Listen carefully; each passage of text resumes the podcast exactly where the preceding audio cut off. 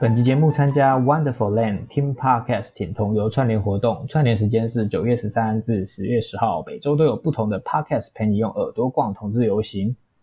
每年十月是台湾同志游行月，但今年因为疫情，各地游行接受不小的影响，而今年在台北举办的台湾同志大游行也会在十月三十如期举行。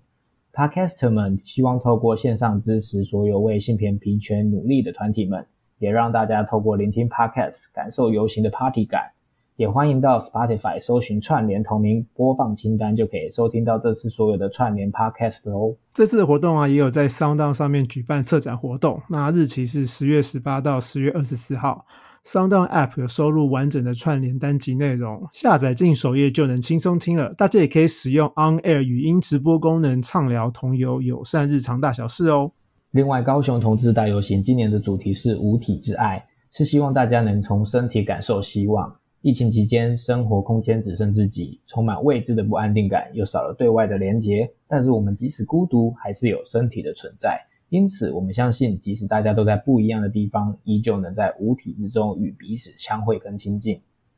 今年高雄同游考量疫情风险，决定将实体游行延期到明年二零二二年再举办。不过，今年仍然会在原定游行的日期十一月二十八号当天举办线上活动，请大家敬请期待。详情请追踪高雄同志大游行的脸书粉砖哦。我们这次的串联活动啊，也有跟方格子合作。方格子是一个台湾的文字创作平台，呃，很多厉害的网络作家啊、文字工作者啊，都在上面创作。读者可以自由订阅喜欢的作者。我们毛知音也有将我们 podcast 内容定期发布在上面。欢迎大家订阅赞助。在今天节目开始之前啊，由于今天是十月四号世界动物日，所以我们想要跟大家介绍一下跟动物有关的世界动物日。那世界动物日的宗旨啊，其实就是为所有的动物谋福利，推广动保法啦，或者是拒吃鲨鱼鳍、禁止盗猎犀牛角等等的呃相关的理念的推动。那在世界各地很多地方都会在这个礼拜举办爱护动物相关的活动哦。世界动物日啊，World Animal Day 啊，它创立其实是为了要纪念一个意大利的传教士方济各啊，Francis of Assisi。他是生态跟动物的守护者。然后我们现任的教宗啊，Pope Francis 会取 Francis 这个名字啊，其实也是为了要纪念这位传教士。那 World Animal Day 啊，其实是一九三一年的时候开始举办的，然后举办到今天已经办了很多很多年了。然后它的呃官方 Twitter 上面啊，也有就是宣导我们要教导下一代啊保护动物跟爱护动物的重要性。然后还有推广什么要禁止马戏团的动物表演啊，什么什么之类的。然后呃上面也有就是在推广世界各地不同的学校啊、小学啊，还有城镇啊、呃跟都市啊在做的不同的活动。那大家有兴趣的可以去 follow 一下 World Animal Day 的官方 Twitter。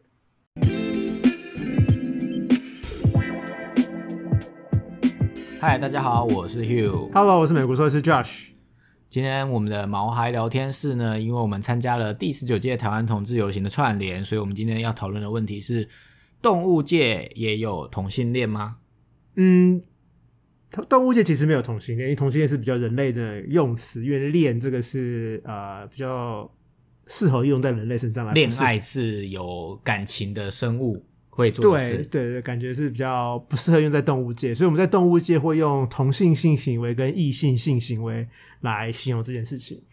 那现在已知是有一千五百多种的物种是有同性性行为的，那哺乳类跟鸟类是最常见的，然后像蛇类啦、昆虫界啊，也都是有同性性行为的。一千五百个，那所全世界的物种到底有多少？我也不知道哎，你要没有我想要知道那个比例啦，几百万吧，我也不知我不知道，我乱说的，我不知道，我不知道到底多少种，但是有一千五百万、一千五百多种的物种是有，是也还蛮多的意思。对啊，对啊，对啊。那什么是同性性行为？同性性行为还蛮广义的，这是一个很广义的词，所以每一个动物、每一个物种，它的性行为并不一样。所以像是 mounting，就是骑乘动作，在某些动物上面来说也是同性性行为。然后还有像求偶啦、呃舔生殖器官啦、释放精子啦、育子啦，就是生育小孩啊，这些都算是同性性行为的一个。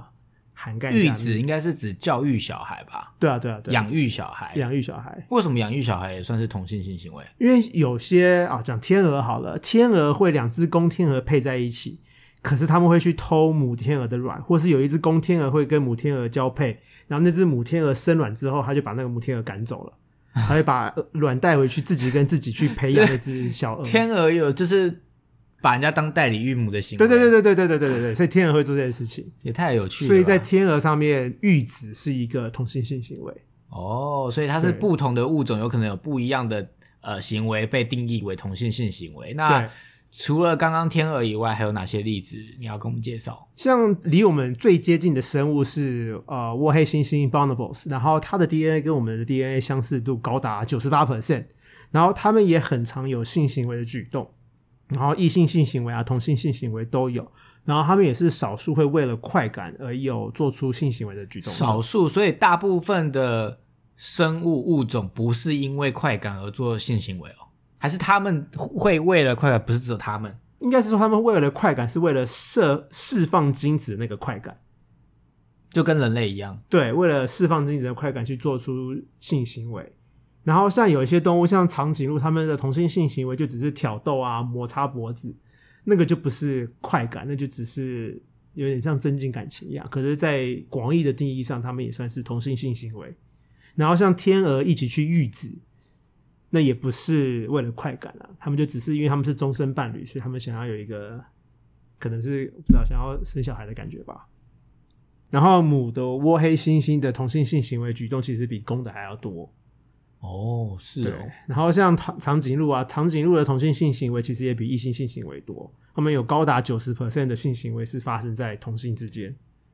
九十 percent 哎，对啊，但是他们的同性性行为，就我说，就可能只是磨脖子啊，或是呃呃挑逗啦，他们有的时候会花将近一个小时以上挑逗互相，就是两只公公长颈鹿挑逗。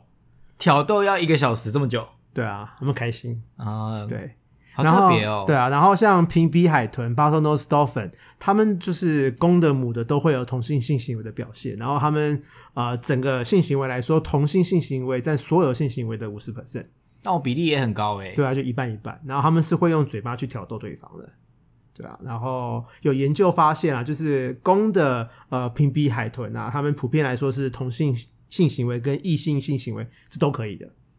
他们没有、没有，哦所以他们就是都可以。对对对对对对对，然后像信天翁在呃夏威夷啊，有些信天翁的族群还有高达三分之一是同性伴侣，然后他们呃通常都是两只雌鸟在一起，然后他们是终身的配偶，然后他们也会孵卵啊，也会育子，所以他们会去跟公的信天翁交配，可是不跟公的育子，他们会回自己的所以刚刚说动物，刚刚说动物界有代理孕母的天鹅，然后也有就是借借借借精生子的，对对对对对对对对对信天翁。对对对对对对对。然后像美洲野牛啊，美洲野牛的性行为，同性性行为占所有性行为的五十 percent 以上。因为母的母的野牛啊，一年大概只有一次可以接受公野牛，然后他们受孕成功之后就不会接受公野牛的那个性行为了。所以公野牛一年只能开心一次。没有啊，所以繁殖期间公野牛要是性欲高涨，然后又没有公又又没有母野牛，所以就会发生公野牛之间的同性性行为。什么公野牛也太可怜了吧？对啊，但他们是可他们也是开心的啊，所以他嗯就是就是因为没有母野牛，然后就去欺负公野牛。他也可能公野牛就是互相啊，他没有觉得被欺负啊，哦所以他们轮流你不能用你的人类的价值观去放在公呃野美洲野牛身上。是他们轮流就对了，我不知道就是今天 今天 你你先让我发现，明天换我让你发现，我们来先打勾勾，然后就就有人会跑掉之类的。搞不好吧？对啊。哦，然后在猕猴身上，公母也都会有同性性行为的表现。然后因为公猕猴通常都是一次两次，就是一夜情为主，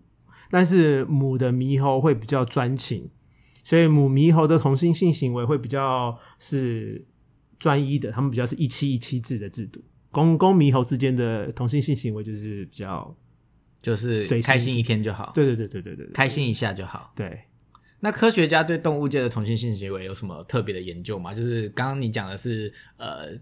物种的举例，那对就是有真的有科学家在研究这件事吗？就从达尔文的角度来看，达尔文就是演化论嘛，适者生存，不适者淘汰。所以很多科学家以前都认为，其实同性性行为是违背达尔文的进化论的，因为呃，他没有办法生育小孩，没有办法达到传宗接代这件事情。所以这个英文有专有名词，这个叫做 Darwinian paradox，就是达尔文悖论。所以在达尔文的演化论来说啊，就是要用最少的精力、最少的体力跟资源来达到最高的报酬，再用最低的成本达到最好的效益。所以就是一公一母做呃性行为就可以传宗接代，然后就可以育子，这是最省精力的方法。但是啊、同性性行为再怎么努力都不会有传宗接代这件事情。所以，但是为什么会有这么多同性性行为，然后有这么多物种有，然后而且可以演化到现在？所以就有新一派的想法。所以现在新一派的想法就是说，呃，像我们之前想，像我们之前说的，交配是为了传宗接代，然后所以只能一公一母，这个假设可能并不正确。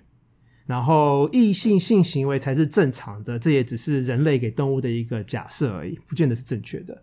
因为呃，同性性行为可能在物种最一开始演化的初期就存在了，所以那个时候可能是无差别的进行，不管你是公是母是雌是雄，就可以都可以进行。因为像比较原始的物种，像什么瓜牛啦、呃海胆啊，它们其实是没有差的，因为它们是没有性别的。对，它们是可以变的，就是你跟它交配，就有一个人会变成公，一个会变成母，对它们其实是没有差别的。对，那呃说同性性行为会没有下一代，会浪费资源，没有增强到物种的演化，这因为不符合进化论，所以不对。可是因为物种演化其实不是经济学，你不可能用一个成本利益来看这件事情。很多物种的交配成功率也很低啊，所以就算有同性性行为，也没有影响到它的生存率跟繁殖率。像是大熊猫，我不知道大家知不知道，大熊猫一年可以接受，应该说母熊猫一年可以成功呃受精的时间就只有几个小时而已，所以你的公熊猫比刚刚那个野牛一年一次对还低还低。，对，公熊猫呃母熊猫一定只有在那个时间可以接受公熊猫的精子，所以公熊呃母公熊猫一定要找对时间才行。所以在四川为什么配种熊猫这么的困难，就是因为这样子。所以搞不好对动物来说，不管是同性还是异性性行为都是正常的。然后现在普遍会觉得，就是呃性行为在动物界来说是一个光谱，没有绝对。那像有些族群的蝙蝠啊，其实是呃同性性行为、异性性行为都可以的，因为他们是呃在非繁殖期，公蝙蝠跟母蝙蝠是分开住的，所以在分开住的时候，彼此都是同性性行为。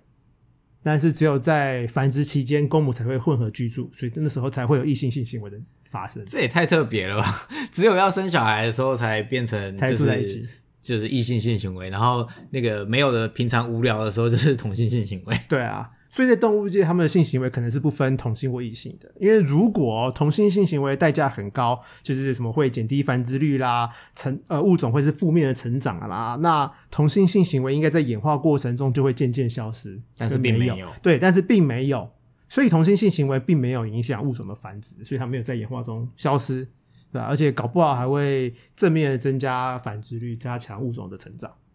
所以这是现在研究的走向吗？对，现在研究都是偏向这个，就是同性性行为对物种的生存跟演化其实是有利的。然后另外一个观点是，呃，同性性行为其实是物种原始的行为。对，然后所以性行为其实不只是单单为了要繁衍后代，它其实搞不好是有呃社会意义的，搞不好是可以共同抚养后代的，这是现在呃研究的走向。